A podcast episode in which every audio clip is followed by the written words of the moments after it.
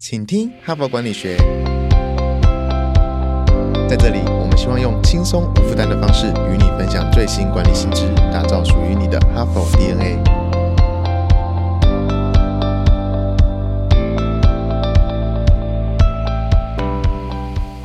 Hello，各位听众朋友，大家好，欢迎回来我们的节目，我是代班主持人，哈佛商业评论全球繁体中文版的副主编，我是敦化啊。我们这一周要讨论的主题哦，就是给我超投入员工啊。不过呢，其实我们下个星期就已经是呃中秋节连假了嘛，大家应该也都蛮期待的。那在这个连假逼近的时候谈这种主题，会不会感觉啊有点扫兴呢？啊，不过如果你听过我们前三天分享的节目，就会知道我们在谈这个所谓的员工投入啊，英文里面是用这个 engagement 这个词哦。其实我们并不是说在呼吁啊，每一个员工都一定要这种什么任劳任怨啊，哦鞠躬尽瘁，不是这个意思，而是我们希望呢，领导人或是公司呢，可以去思考，呃，我可以营造一个怎么样的环境，让员工可以发自内心啊，愿意在工作上投注他们的热情与心力。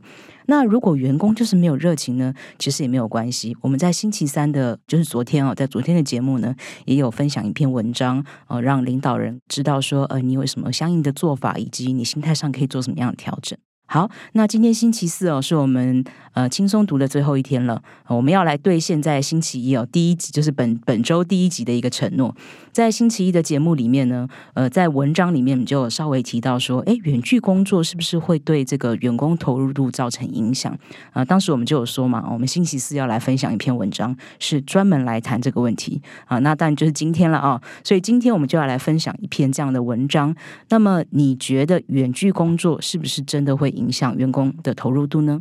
嘿，就过来就过来，你是否有这些烦恼呢？教育训练总是成效不彰，线上学习平台使用率开高走低，录播课程无法满足实际需求。现在这些问题，HBR 帮你通通解决。哈佛商业评论企业学习方案，我们采用数位与实体的混成式训练。集结百年来全球千位大师的知识精华，打造每天十到十五分钟的零碎式学习，以工作者为中心的企业读书会，大大提升同仁们的学习效率。赶快点击说明栏链接，交给我们，一起让知识落地，成为企业人才的能力与及战力。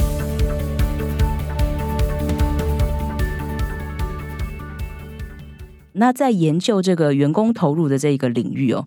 关于远距工作这件事情会带来的这个影响啊，其实在这几年呢，越来越受到大家的关注了。因为这个新冠疫情的影响啊，呃，让我们这个远距工作的这个状况呢，越来越普遍。相关的研究数据呢，就越来越多，可以让研究人员来进行一个研究跟探索。好，那我们今天介绍了这一篇文章哦，其中一位作者呢是美国麦康姆商学院的管理学助理教授，他叫做安德鲁布拉斯基。那另外一位呢，是来自一个公司哦，叫做 Viopta 拼法是 V Y O P T A 哦。这个 Vyopta 这个公司，这间公司呢是专门为远距协作、数位会议这样的活动呢，提供软体服务与解决方案的一个公司。那另外一位作者，就是来自这间公司的一个产品管理总监，他叫做麦克托利佛。好，那就这两个人呢，他们就合作，想要探讨一下，说远距工作对员工投入度到底会带来什么样的影响呢？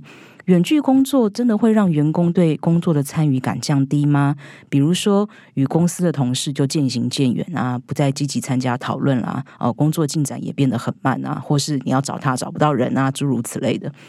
那由于远距工作者呢？他们主要就是要靠着开所谓的线上会议来跟其他的工作同仁，呃，还有工作任务去保持一个联系嘛。所以这两个作者就决定呢，从所谓的数位会议、远距会议这一个参与的情况呢，当做一个研究的切入视角。那我们这里要界定一下哦，就是这两个作者他们所谓的远距会议呢，不是说一定每一个与会人都要远距开会才会被他们算成是远距会议，而是说只要这一场会议里面至少有一个与会人是处于远距的状态，那这一个会议就可以被他们定义成是远距会议了。好，那我们了解他们的这个定义之后，就来看他们是怎么做这个研究的。那为了调查这个相关的现象哦，这两个作者呢就锁定了十家大型全球性的组织，其中有七家呢是财新五百大企业。那他们就收集了这十大公司里面来自各种远距会议软体的数据，比方说我们都很熟悉的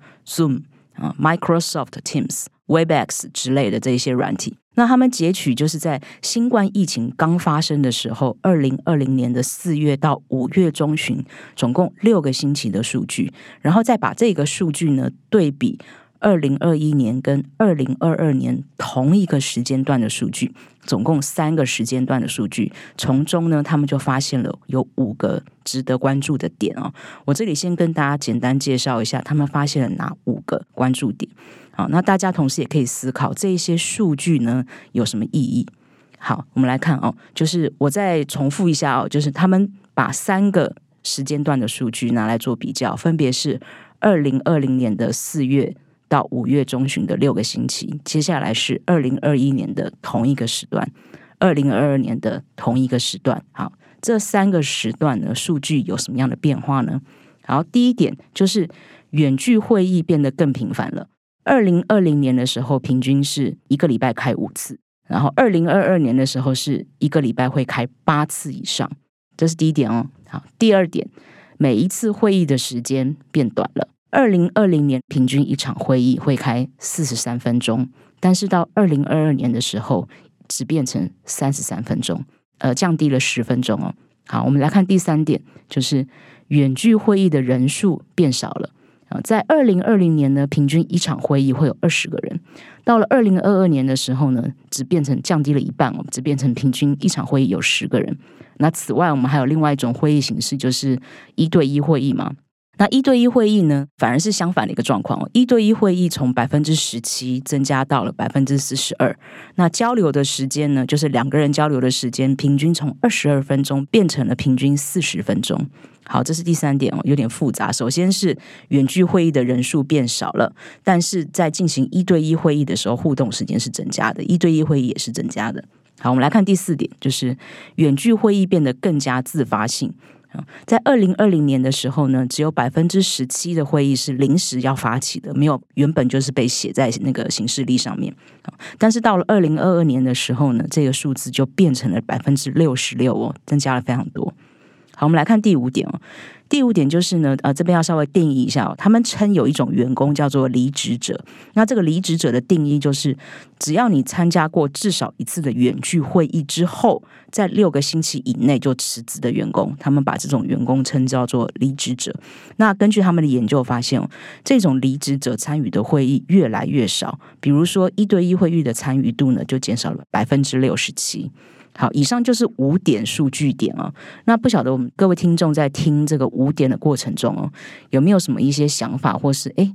觉得好像感觉到似乎有什么趋势性哦？好，我直接来说，这两位作者从这五点观察到了一个什么结论？这两位作者就认为说呢，透过这一些数据的变化，我们可以看到一个趋势，就是说远距工作的员工他并没有变得不投入工作。反而会透过线上会议的形式，尽量跟他的同事去维持一个足够的互动。不过，很多领导人会担心哦，就是这种远距工作者，因为他们就是分散在各地嘛，没有实际聚在一起，那他们会不会缺乏那种所谓人际之间面对面互动所带来的一些化学反应？比方说一些实作的经验传承啊，边做边学啊，或是说透过一些随性的聊天，比如说哎，在茶水间闲聊啊，走廊闲聊啊，哦，或是你就直接跟隔壁的同事闲聊，哎，搞不好聊聊就会有一些新的 idea 之类的。那远距工作者就是缺乏这些东西嘛。那很多领导人就会担心，远距工作者是不是会缺乏很多人与人之间的连接？但是我们从刚刚的数据就会知道，远距工作者会试图召开一些短暂的临时性会议来弥补这一点。所以这些短暂的临时性会议，它的数量是增加的。那以上种种现象就表示什么呢？就是说，远距工作者其实非常积极的想要去跟团队维持互动。然后去确保自己的工作进度是不是还维持在呃被需求的这个进度上面？那这或许呢就可以看成是他们投入工作的一种佐证。因为毕竟如果你对工作不投入的话，你也不会关心这些事情了嘛。那当然了，我们可能会有一些听友觉得说，那这个从这个远距会议来看，这个远距工作者的投入程度会不会有点？这不是一个什么很直接的证据的感觉哦。毕竟线上会议很容易摸鱼嘛，对不对？大家都知道，总有一些人啊，表面上好像在跟你开会，私底下不知道在做什么事情。你没有办法肯定他在电脑的另一边真的是真的很认真在跟你开会。那两位作者也承认哦，他们在做这个研究的时候也有想到这一点，他们也承认了这个调查一定有一些。呃，不够严谨的部分，或是有些疏忽的部分。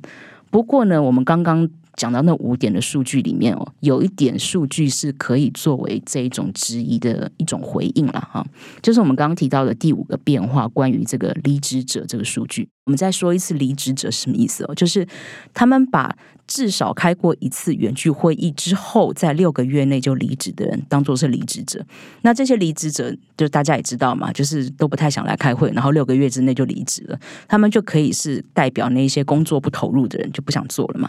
那这些不投入的人呢，他们参与会议的次数是降低的，就是他们都不想来开会了。也就是说，他们不会为了假装好像自己很忙哦，然后就积极参加会议。那当然啦，我们也不能否认哦，确实有一些人就是在当薪水小偷啊，明明已经无心工作了，还是假装自己好像很忙很累的样子。但是这两位作者的数据呢，至少至少是可以说明一个事实的，就是远距会议的数量之所以增加，至少有部分的原因是因为远距员工的投入度增加所引起的，而不完全是因为摸鱼的员工在装忙这个因素。好，所以我们听前面讲了这么多，到现在还没有揭露这一篇文章到底叫什么名字，对不对？好，因为这篇文章的名字也非常的直白哦，它就叫做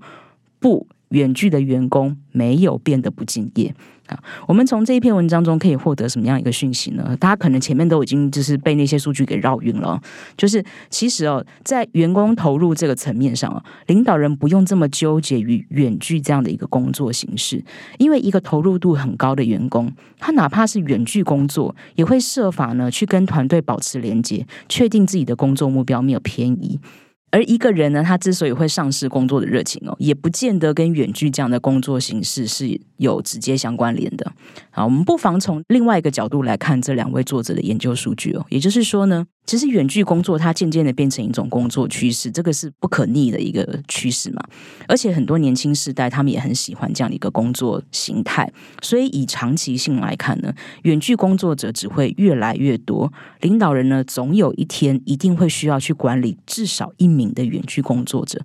那另外还有一点就是说，就是在我们哈佛商业评论里面有不少文章都有提到说。呃，远距工作这个现象哦，最需要我们关注的其实是远距工作者他的工作与生活界限是模糊的，他们没有明确的上下班时间，不需要打卡，所以导致远距工作者他可能很容易过劳啊。另外还有一点就是说，因为远距工作者呢，呃，可能就像我们刚刚很多领导人所担心的点一样哦，就是他可能没有办法很顺利的跟其他的。员工进行妥善的沟通，导致呢这一些员工会感到心理上的孤独，好像一直在单打独斗。那我们在星期一的节目里面也有提到嘛，就是说一个员工他如果感觉自己是身处在一个协作良好的团队里面，投入度就会增加。但是呢，构成这个团队的关键，并不是说大家是否真的有聚在一起，而是团队成员之间能不能好好沟通、相互协助。所以我们要关注的重点呢，并不是在于说，呃，我们这个团队里面有几个人是实际进办公室的，哦，有几个人是远距的，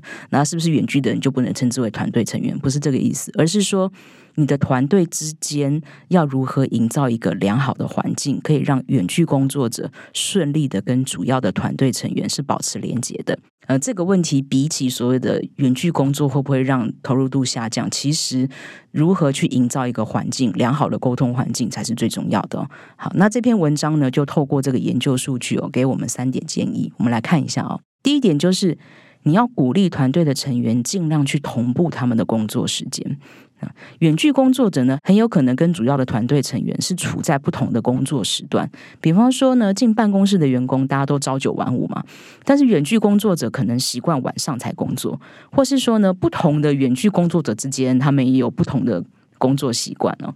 呃，我们也可以说再极端一点例子哦，就是可能是地理差距太大了，导致时区都不一样了。比方说，主要的团队可能是在台湾，但是呢，有一个远距工作者，他可能在美国啊，情况也可能是反过来。那这个时差就差了什么九到十二个小时都是有可能的嘛。所以领导人呢，就可以鼓励。团队的每个工作成员呢，就是尽量把工作时间在安排上呢，可以有一个重叠啊，不一定要完全是一模一样的，但至少要有部分的时间是重叠在一起的。此外呢，领导人也可以鼓励每个团队成员哦，开放自己的时间表，让整个团队呢都可以相互看到啊，每个人的工作时间大概安排是什么样子的，这样大家就可以自己去讨论出一个最适合的、最合适每一个人的主要工作时间。那大家有什么情况需要沟通啊？啊，不管是召开集体性的会议也好，或是说啊，就两个员工之间很简单的，我请教你一个问题，或是说有一些细节我要跟你确认一下，像这样的时候呢，都可以透过这个。主要的重叠性的时间来处理，这样就可以加强整个团队的同步性，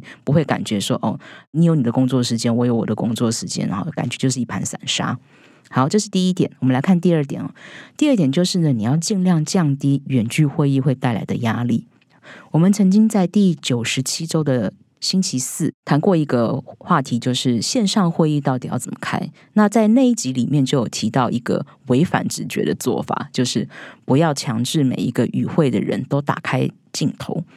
为什么呢？就是自从远距工作越来越频繁之后呢，整个社会发现了有一种现象叫做 Zoom 疲劳。这个 Zoom 就是 Z O O M，就是那开会软体哦，其实就是所谓的线上会议疲劳了。但是因为大部分的人呢都是使用 Zoom 这个软体在开会嘛，所以就简称为说是 Zoom 疲劳。那这个 Zoom 疲劳的现象就是指说，如果你长期打开这个线上会议的镜头的话，很容易让人过劳。这是为什么呢？嗯，我们想一想哦，平常大家在面对面开会的时候，不管你是不是主要的那个发言人，你都不可能会一直聚精会神的盯着某一个人的脸看嘛，对不对？你也不可能是一直盯着 PPT 看，不可能一直盯着某一点看。我们一定会间歇性的让自己的眼神是放空的，嗯，因为这样子就能够让我们从高专注力的状态暂时休息一下。所以我们在实际开会的时候就。比较不容易感觉这么疲倦，但是如果是线上会议，你强制大家打开镜头的话，你就会有一个压力，你就觉得我一定要盯着镜头看，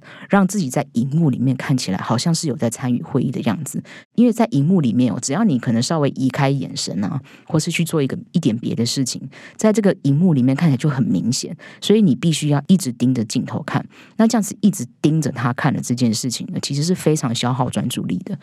还有另外一点就是哦，我们在开实体会议的时候，如果你真的因为不小心走神，然后就漏掉了什么会议重点，没有关系，你可以就是小声啊，跟旁边人问说：“哎，刚刚说什么没有听到？”然后马上就可以跟上进度。但是如果是线上会议就不行啊，因为你旁边就没有人嘛啊，除非你另外开一个小视窗，私底下去问某个同事说：“哎，你你你刚刚有听到刚刚说什么东西吗？”但是因为不是透过讲话的，大家都是用打字嘛，打字的话。就会眼神就一定是移开，然后荧幕里面就很明显，哎，你是在做别的事情，你没有在开会所以像这样的事情都会造成一种压力，让大家必须要付出非常高的专注力在这场会议上。久而久之呢，就很容易导致我们刚刚所谓的这个 Zoom 疲劳。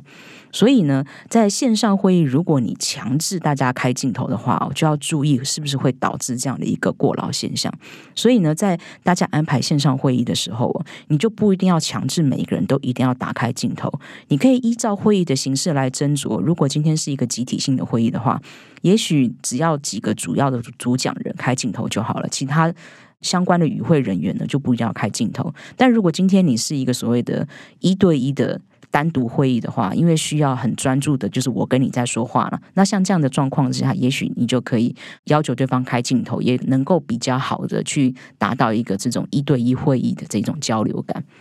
好，这是第二点。我们来看第三点，就是你要特别去关注那些投入度降低的同事。啊，我们刚刚的这些数据里面就呈现出来说，如果一个远距的员工他逐渐减少参与线上会议的次数。有表示他可能参与度降低，有可能还要离职了。那当然，这个数据我们不能反过来看了哦，不是说你一定要要求每个员工都一定要把会议塞满才表示他很敬业，不是这个意思。你这样要求，大家只会累到不行哦，变成过劳。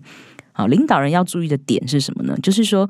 会议减少，它可能是一个讯号。那当然，这个。一个员工的这个参与度降低、投入度降低，它的原因可能有很多啦。比方说，啊，他可能因为是工作内容有所改变，所以就不太需要参加这么多的会议，也是有可能的。啊，这个投入度降低只是原因之一，但是呢，这种会议逐渐减少的这个讯号呢，也值得你去了解这名员工他到底发生了什么变化。嗯，当然，我们有一点要注意啦，就是说有一些员工可能会觉得。哎，你身为一个主管，连我开会开几次你都要管，这感觉很不舒服嘛？好像你不是很尊重我。嗯，这就是所谓的微观管理哦，就是 micro management 哦。这所谓的微观管理，就是说呢，领导人对下属会进行很严格的管控，每一个小细节他都要插手，目的就是希望部署完全按照他的意思去做事情哦。那在管理学上，其实微观管理并不是一个呃相对良好的一个管理典范哦。所以你如果真的是